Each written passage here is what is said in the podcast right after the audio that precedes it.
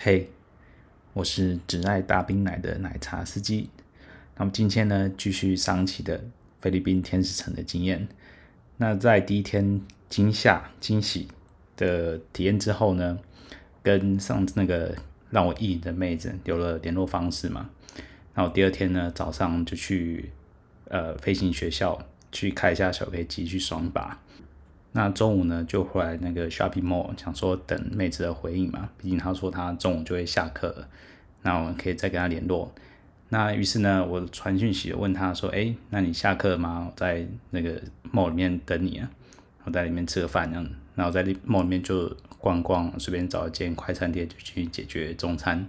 但距离妹子上次传讯息给我呢，已经过了一两个小时，已经下午一两点了。”我就觉得我就不想等了，我不想再浪费时间了。然后于是我就传讯息跟他说：“那我下午还有行程，那我就先走我的行程了，不联络了。”那于是呢，我就开车一路南下到，嗯，应该是西西南方的苏比克湾那一带，大概开车半个小一个多小时吧。那那一带有蛮多的度假村及海滩，我就随便选了一个海滩。比较没有人的地方去静静吹吹海风，去冷静一下，想说今天这趟这一趟来菲律宾到底是在干嘛的？于是呢，就驱车上他们的高速公路呢，一路开往苏比克湾那一带。那不得不说，虽然说呃路上其实没什么车啦，可能可以理解吧，就毕竟呃开得起车的人还是不太多。那那一带也不是什么太热闹的地区，毕竟从呃天使城那那边到苏比克湾一路上呢。其实看不到什么太多的车子，路虽然不是很大条，那只是呢，就算车子不多啊，但他们的驾驶其实还蛮守规矩的。比方说，他们就不会占用内线道啊，他们车子开得不快，都会乖乖待在外线。那内线呢，就是留给开快车的人。就是说，一路上开快车的人也很少了。我大概算开得快了，大部分人呢都很悠哉开在外线道。那比起台湾呢，就算路上车不多啊，但是内线总是有很多开不快的人，就是乖乖归在内线，实在是不懂在想什么。那总之呢，一路溜达到苏比克湾一带呢，就找了一个比较私人的海滩，进去要付一点清洁费，但是呢，里面就没什么人，因为要付钱嘛。然后没什么设施，但是至少环境是还算 OK 的，算是干净的。景色呢也算是很自然，没有什么太多的建筑。那这时候我才接到妹子传讯息说，啊，她觉得下课之后她就有点累了，她就先去睡觉，就一睡就睡过头了。我想说，哇靠，这个你也敢说出口？那还好，我就先跑这些行程了，还在等你在那边慢慢来，回去休息，还睡过头。于是我就回她说，那如果你没有兴趣，你就不要彼此浪费时间了。那妹子还是之后回复我一两两则讯息吧，但我没有仔细看，我就。我就直接把他封锁了，毕竟这么雷，我不想听他解释什么东西了。但后来仔细想想，这应该对我来讲是件好事，毕竟都已经试车过了，就是这么的没经验。他菜，呃，虽然是可以让你意淫，但是你也意淫一回了，那已经知道不算是你的菜了，那何必又再浪费时间去跟他相处看看，还有什么更多的激情呢？应该是不太会有了。那于是呢，收拾一下心情，在沙滩上散步了一两回。那整理好心情之后，就决定再开车回去做最后的挣扎，不是啊，最最后的试探。想说，也许昨天是因为太晚去那些俱乐部问罢了，好妹子被挑走了。那我这次不要太晚去，我大概六点多就到那边，先卡位，先找好妹子，不要让妹子都先好妹子都先挑走了，变成我只能去捡剩菜。于是呢，打定主意呢，就差不多抓准时间就开车先回去了，然后回到。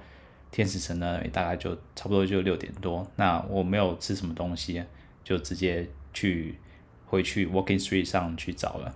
但话说想找是想找，但是要去哪里找还是没有个什么头绪。于是呢，我就从街头一路走到接近街尾地方，还没有下定决心要进去哪一家去看看。那这时候呢，路上就有很多人在拉客嘛，就是小姐问你要不要进来看看啊，或干嘛的。那一位应该是妹子。因为她应该是女的，但她打扮得很中性。那这位妹子呢，就很主动的问我要不要进来看看，因为她说他们店是新开幕的，然后妹子很多，价格也很优惠。那通常而言呢，这是百分之九十九的机会我都会打枪的。但不知道是因为这个妹子态度可能比较诚恳嘛，而且一来是我也看得出来她不是那种会接待客人的妹子，她应该她对来讲更像是小弟。那也许这个关系吧，就反正很复杂，我就觉得好吧，不然进去看看好了，反正我不喜欢，总是可以出来的吧。于是呢，他就带着我，那旁边有一处 有点像市集，小小市集，有一个中庭，那个地址呢在靠近街尾的麦当劳的斜对面，有一个类似市集的地方，有一个中庭，那有很多摊贩啊，或一些游戏机等等的。那他就带我呢穿过那里，那因为已经晚上了，大部分的摊贩都已经休息或干嘛的，所以那边其实不太明亮，只有少部分的摊贩有在有的有在营业。那当他穿过那边的时候呢，我心里还有点怕怕，想说这次是不是上当被骗了，骗去哪个奇怪的地方等等的。那只不过还好，一下就到了那个建筑物里面的尾端。但其实尾端呃里面有一间 KTV bar。那这这个 bar 藏在这个市集里面呢，晚上真的就算你常在这边走来走去，你也不会意识到里面有开家店，所以。这个地方需要有人出来拉客，我觉得是超级合理的。那进去 bar 里面呢，里面空间其实不算小，那里面呢就有一个舞台，那上面大概有二三十来个、二十几个妹子在上面不知所云的摆动，反正就懒洋洋的动来动去这样子。那我仔细看呢，才发现哦，这边的素质确实是不太一样。我觉得跟欧美店的的选人的眼光还是真的，因为这边是韩国店，那老板也是韩国人。那这个学妹的水准呢，确实是跟我买店真的是不太一样，就像我上集讲到的收雅一样，挑妹子的眼光是不太一样的。那这边确实二三十妹子呢，大概有三四个，我觉得是我可以还算可以接受的。那不过再看一看之后呢，我发现有一个稍微比较矮一点的妹子呢，就藏在很多妹子后面，那穿着一个运动背心呢，跟一个小热裤。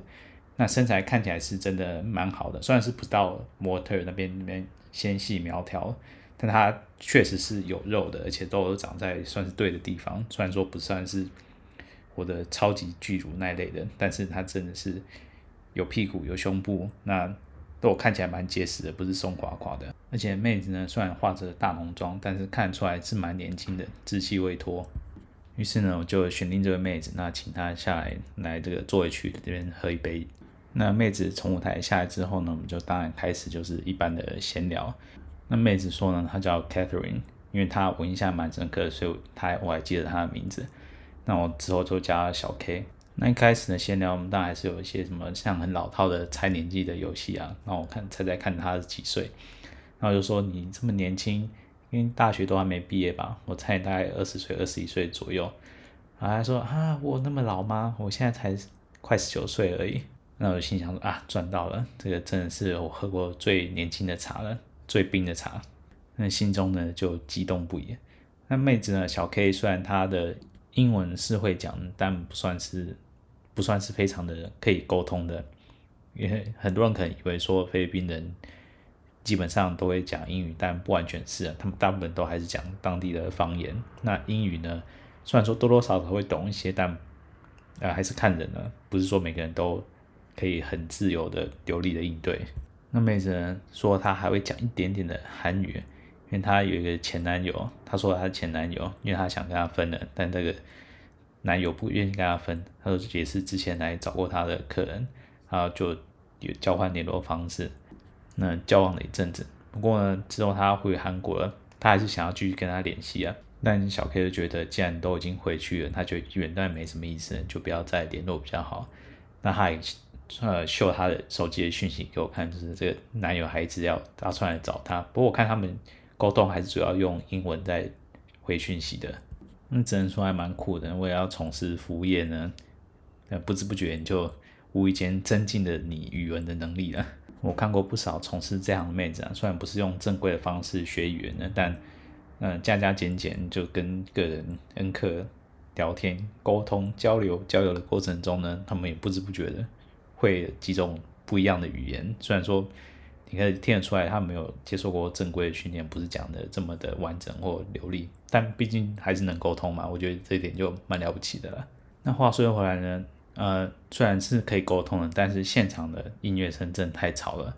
那加在一起呢，变成我大部分的情况都听不太清楚，大家到底在说什么。于是呢，我就提说，那不然我们就回去慢慢聊吧。那他也同意，可以就是包夜，就是包到隔天早上。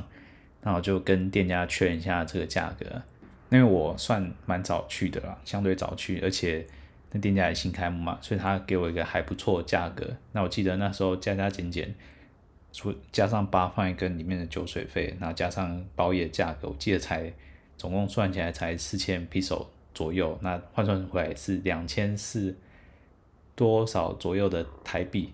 那时候真的是超级划算的，你说两千四就可以包这么嫩的一个妹子，然后还包过夜。那即使呢不知道小 K 实际呃交流的过程中呢契不契合，不过至少呢现在这个感觉呢已经让我把前一晚的惊吓跟今天遇到雷的这种感觉呢把它抛在脑后了。于是呢付完钱呢，那小孩就说那他。要回去后台收拾一下他的东西，然后就跟我一起走。那他回去收拾东西之后呢，之前那个在门口接待我的那个呃小小妹小哥啊，反正就是那位小妹呢，就呃上来问我说：“哎，那我的呃回馈怎样啊？今天感觉怎样？妹子好不好啊？”他说：“哦，这妹子太年轻了，年轻到我差点以为我是犯罪了，我会不会是未满十八岁等等的。”那小妹说啊，这个不用担心的，她的妹子都是有挑选过，绝对不会让客人吃到官司的。那她还说，这妹子真的是，确实是真的蛮年轻的。那从事这样也没有多久，那提醒我要怜香惜玉，妹子对妹子好一点。那我就说啊，当然没有问题啊，我一定会好好照顾她的。那连呃寒暄完之后呢，那小 K 就出来了，他就多披一件小外套在身上，及手上拎了一个他的手提包。那于是啊，我们就出发了。那牵着嫩妹呢，在 Walking Street 上大摇大摆的，有一种莫名的虚荣感。那虽然昨天也是有牵着呃妹子呢在路上走，但是因为距离不长，而且那是在 Walking Street 的外围，不是在 Walking Street 里面。而且昨天那时候呢，已经相对比较晚了，外面比较没有那么多人。那今天呢，特别在 Walking Street 上人还是不算少的。那牵着小 K 在路上走的时候，特别是在外面遇到那个三轮车夫啊，在外面要。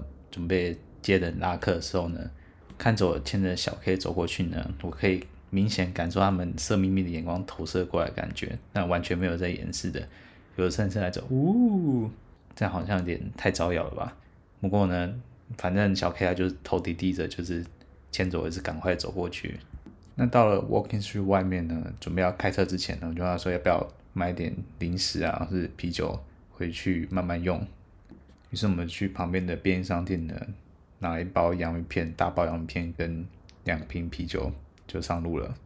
那回到旅馆之后呢，其实我们也没有马上就开始认真办事，而是像寻常的情侣一样，先回去打开电视啊，坐在一起看到什么节目啊。虽然都里面不是讲英文，是讲地方的方言的连续剧之类的，反正就看不懂嘛。那那么就是。电视就放着，那我们就闲聊。他聊一聊呢，他就开始滑手机。毕竟年轻人嘛，那一定是手机就拿着手上一直滑，一直刷。但他还是有一句没一句的跟我在这样聊天。那聊聊的薯片跟酒吃的差不多了，然后觉得也差不多该有点进展了。那我就一把把他抱过来了，让他躺坐在我的身上。有时候我坐在沙发上，他就躺坐在我身上，然后他还是继续滑他的的社交软体。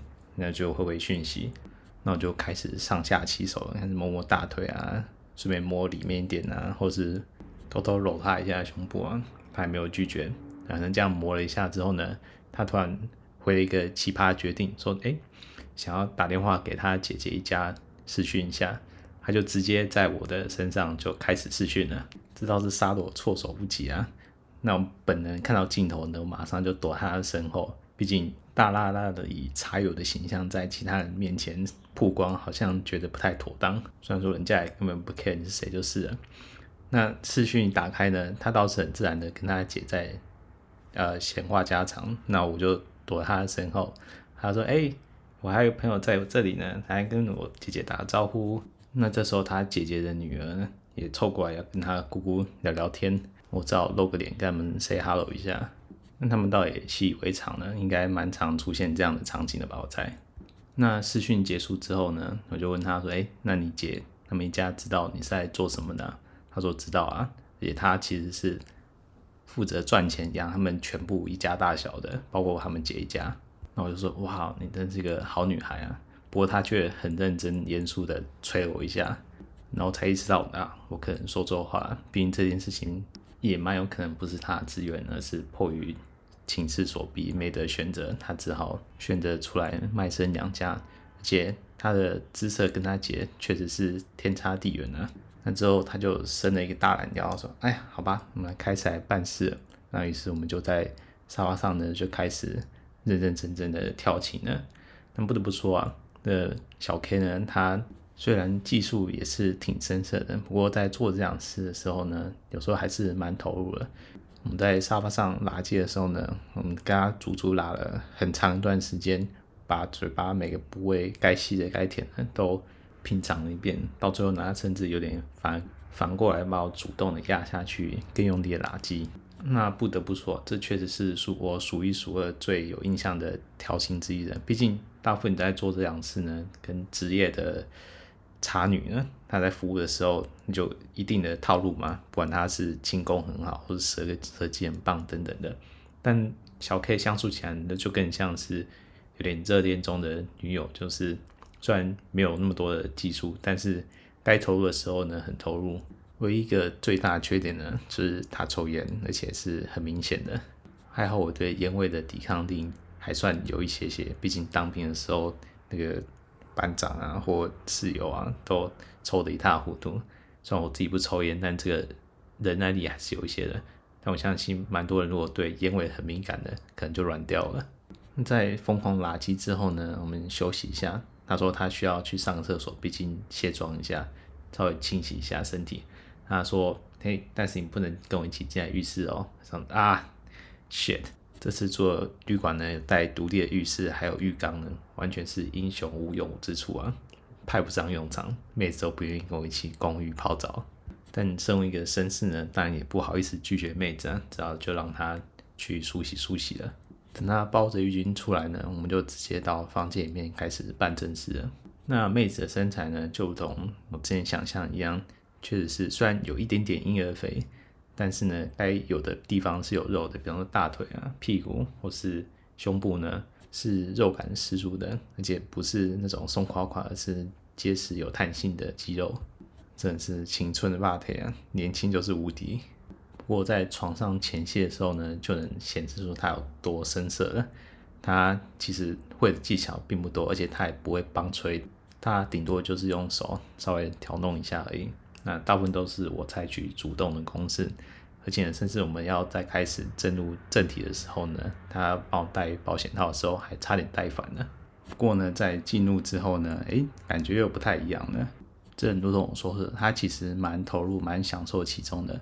所以说呢，在我在进出运动的时候呢，他给的反应其实是蛮真实的，而且有点介于有点像欧美的那种反应，他又不会叫得太夸张，而是。非常的配合的节奏去有他的反应的，而且做到激烈之处，他身身体还会出现超红的反应，就是你看他脖子或胸前会有一块块红红的。那有时候做这两次就是，比起妹子叫的很夸张或是讲的多浮夸，那这种真实的反应呢，会让你觉得这才是你对你最棒的赞美或回应。那我们就前前后后也换了一些不同姿势。呃，doggy style 啊，或者是女上男下，他也都蛮配合的，那一些过程都很都很棒，很顺利。那最后就顺利的激发了。那完事休息之后呢，因为我之前讲他有抽烟嘛，所以他很自然的就想要来根事后烟。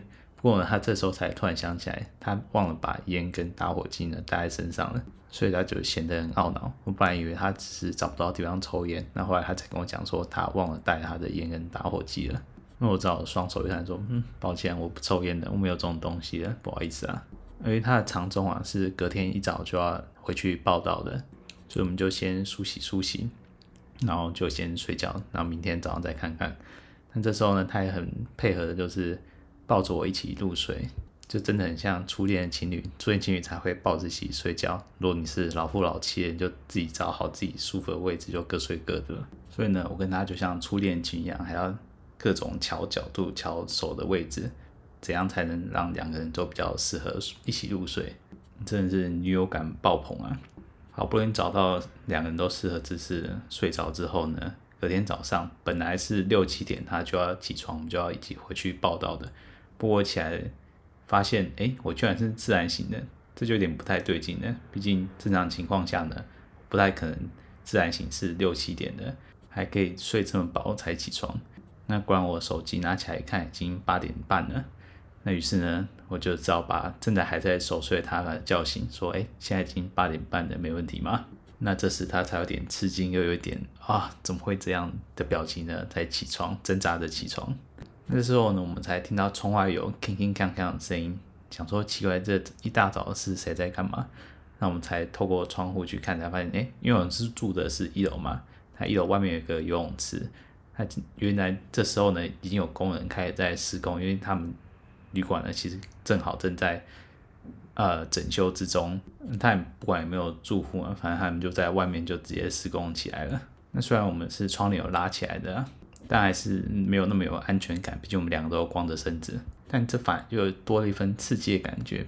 比如说你在里面，但隔一墙之隔呢，就外面人在施工，不知道哪个一不小心呢，就被发现里面在做什么奇奇怪怪的事情呢？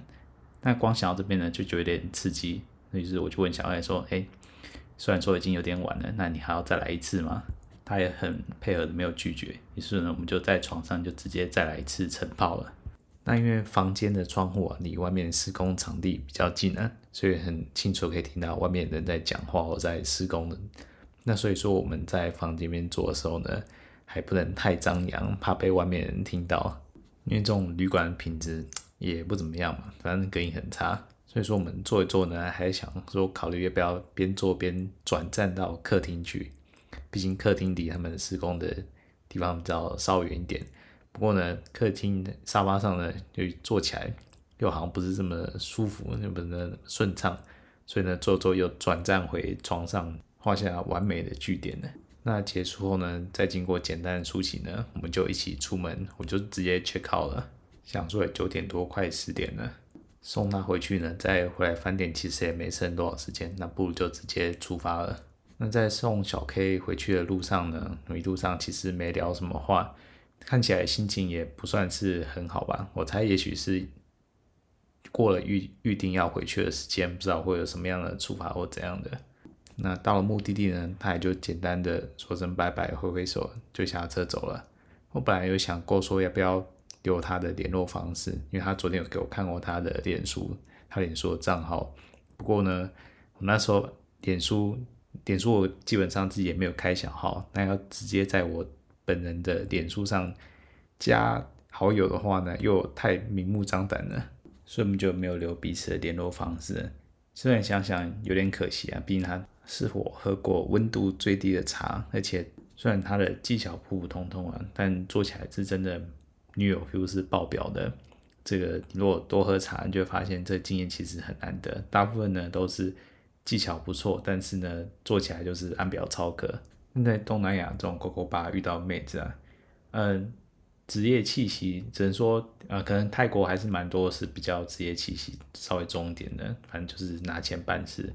那在这种地方呢，就会遇到各种各样可能啊，也也许也蛮多就是老经验，也是拿钱办事。但有蛮多机会呢，你会找到这种刚入行或刚入行没多久的，相处起来呢是别有一番风味的，不能说完全就是好或不好。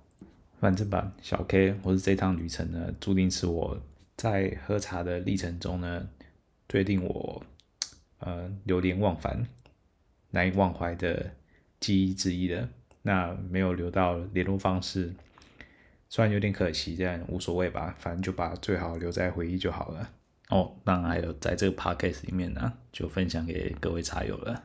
那总结一下，就菲律宾呢，特别是天使城呢，这地方听到这个价钱呢，真是超级便宜的，换算成台币才两三千块而已，你就可以包夜。包夜理论上应该都两次起跳吧，但你不能排除说你可能遇到比较态度比较不好的妹子，或是合作起来呢没有那么协调的妹子。不过呢。总是选择那么多，你总是能找到你想要的菜吧？但这个真的就很赌人品了。像我第一天遇到的经验就不太好。那我能够能分享的呢，大概就是能早点去呢，就早点去占位置，先把好的妹子先挑回家吧。不要像我第一天傻傻的九点十点以后才到 Gogo Bar 里面，那妹子都被挑差不多的，留下来都是些牛鬼蛇神的。那大家也不要傻傻一进去就店家说什么就照做，然后就坐着点饮料了。一定要先扫一下台场有没有你想要的妹子，如果没有呢，就赶快离开去下间看看了，不要在这边浪费时间了。我在这边常常看到，不管是韩国茶友，韩国茶友真的蛮多的，或者其他国家人呢，只要探头进来看两下，没有自己想要的菜就直接出去了，比我在便利商店要选择拿哪个东西当午餐还快啊！那还有就是呢，这边的 GoGo Bar 有些是中午就开门了，我是没有在这个时段去逛 GoGo Bar 去选妹子，毕竟大白天的去泡酒吧好像就对我来讲有点怪怪的。而且我也不太确定这个时段的长中要怎么算的。但是如果你就是大白天就想要找个妹子发泄一下、爽一下，那我觉得这个地方应该就蛮适合你的。反正就赶快挑个妹子去运动一下，你就可以去找下一个目标的。那如果你还有体力的话啦，反正这边消费就是不太贵。那而且我在这边看到的 GoGo Bar 呢，印象中店家都不会收太夸张的费用。那我不知道是什么跟他杀价啊，我是没有去杀，因为我觉得价钱差不多在这个范围之内。但现在疫情过后，我也说不准了，所以就还有待有茶友来分享了。那还有一点呢，就是我没有把菲律宾算成新手友善国家呢，也就是说你逛这些吧，自由度很高。那基本的沟通技巧呢是一定要有的，至少你还会讲英文嘛？我不太相信那边的妹子随便找会有讲中文的，可能讲韩文都会比较多嘞。所以说，如果连基本的英文交流都有问题的话，那这个地方或是这种形式的 GoGo Bar 通常都不太适合你的。但除此之外呢，我觉得菲律宾对台湾来说啊，其实蛮多地方是蛮适合这种小旅行的。一来呢，菲律宾离台湾其实蛮近嘛。坐飞机大概两个小时左右就会到了马尼拉，或者是远一点的宿务，再多个半个多小时之类的。相较于其他的东南亚国家，算是蛮近的。那再来呢，就是菲律宾的签证，虽然它也是要申请另外的电子签证啊，但跟其他大部分的东南亚国家比起来呢，是方便蛮多的，而且价钱也不算贵，大概就一千多块左右。他们的电子签证呢，申请起来我记得算是相对简单的。不用准备太多资料，而且呢，很快就下来了。所以你假设是临时很临时想去的话呢，这些要申请呢，花不了太多时间。所以呢，相对就很适合随性的小旅行了。那之后呢，我也会看还有没有机会会去其他菲律宾城市，然后大城市就是马尼拉跟宿务，毕竟班机相对就多很多，而且也都不算贵。那至于说要回去天使城，这个班机不知道亚航什么时候再复航啊？但至少现在只有，我记得好像只有长荣有吧？那个价格就不是那么的便宜了。诶，不过我这边来一个大胆提案，你可以先去飞去韩国爽一下，然后再从韩国飞去天使城。因为我上一期讲了嘛，韩国的航班呢飞到天使城的还蛮多的，所以呢你可以来一趟精尽人亡之旅，是不是听起来很不错呢？好了，那我们今天的分享呢就到此为止了。那下一集呢，当然还是东南亚，看是越南或是泰国，反正这两个国家，呃，不能说国家大家都熟悉，但这两个国家的妹子大家可能很熟悉了。但讲到东南亚的巡查之旅呢，怎么可能略到这样的国家呢？所以就大家敬请期待啦。我们下次再发车喽，大家拜拜。